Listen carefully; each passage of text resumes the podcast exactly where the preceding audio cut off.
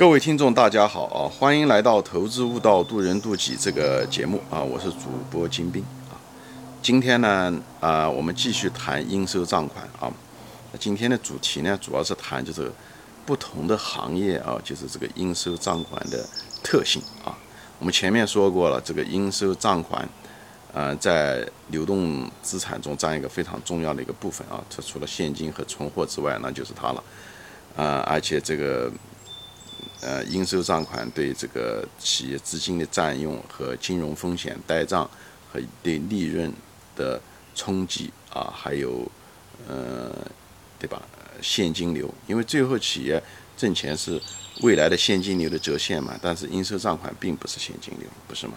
所以企业最后的本质是要挣钱，而不是挣账面上的利润，对吧？所以在这一点上面，我们要个比较很清晰的一个认识啊。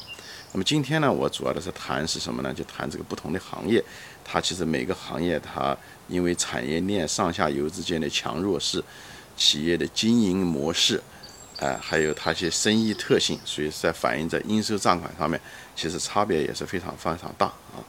呃，我们前面说过，就是这个应收账款这个周转的天数跟外部环境的需求疲软有呃强弱啊，强还是？呃，弱有关系，也跟这个产业链上下游之间的关系，呃，有嗯很大的关系啊。还有就本身的产业的这个竞争力也有关系，还有一些信用策略有关系。今天重点呢就谈不同的行业啊，比方说零售业吧啊，因为零售业呢它是呃跟消费者打交道，而消费者呢，呃一般的都是用的就是现金付支付，或者是用什么支付宝啊、微信啊。都都是，呃，都可以认为是现金啊，哪怕是信用卡，也就是，呃，顶多几十天就把这个钱就兑现掉了。所以，对于零售业这个行业来说，应收款是很少的啊，应收款很少，呃，所以在这方面它现金流还不错，就在这地方，因为它，呃，基本上那个应收账款的回款天数很短啊。那有些行业呢，很可能就跟它相反了，比方说工程类。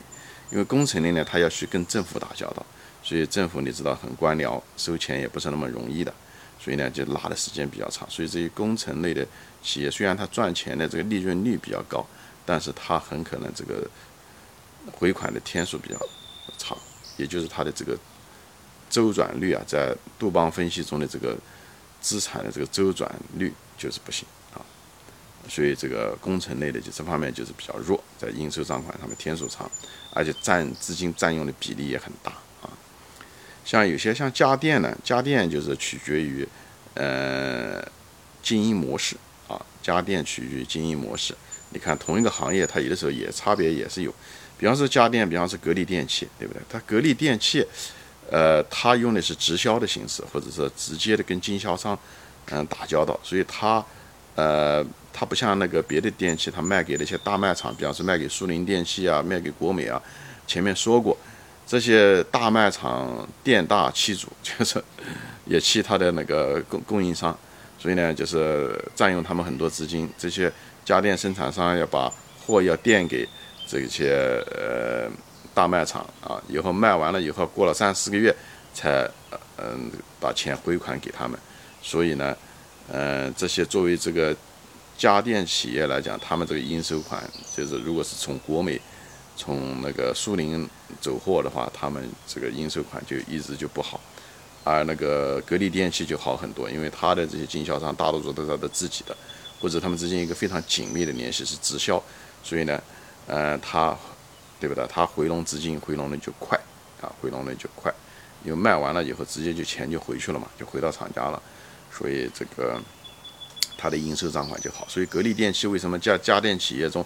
它的这个净资产收益率高呢？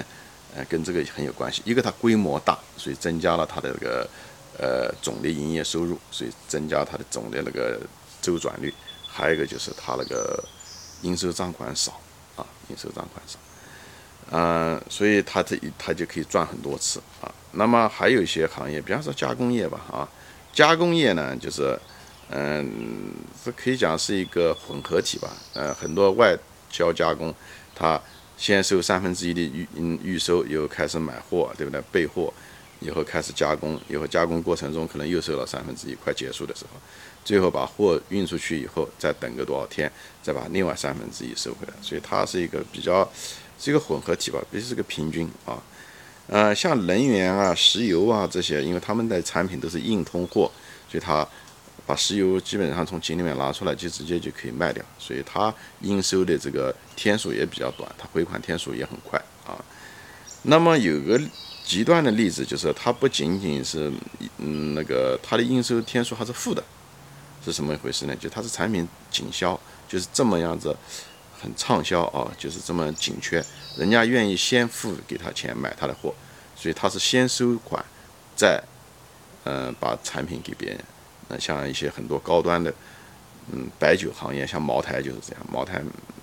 预收款一大堆啊，就是经销商都打破了头要买货，买不到他们就提前 支付，就这样的茅台还不一定愿意给他们啊，就是。所以每个行业都不一样，所以有的时候你说选什么好行业、差行业，这个其实也是一个鉴别指标啊。一个现金流不好的行业，嗯，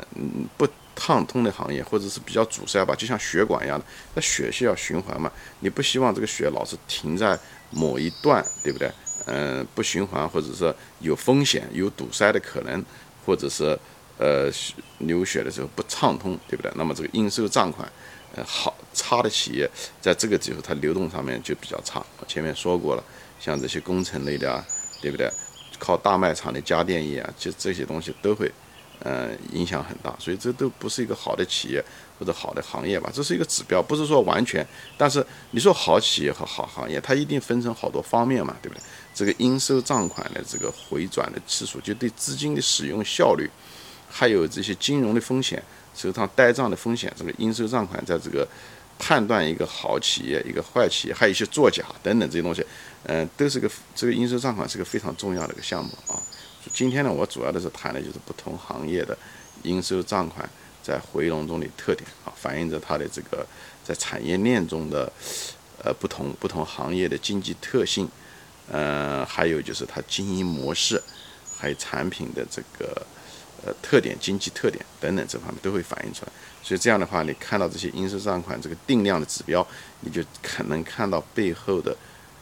看到这个数字只是开始，最主要的是分析后面的原因。这样的话，我们可以避开那些不好的行业或者企业，选择一个好的行业或者好的企业，这样的话，提高我们投资的成功的大概率啊。这个就是讲这个节目的主要的目的，好吧？行。今天我们就说到这里啊，我后面还会说，会举一些简单的案例吧，用疫情来讲一些简单的案例。嗯，今天就说到这里啊，谢谢大家收听，也欢迎大家转发啊，我们下次再见。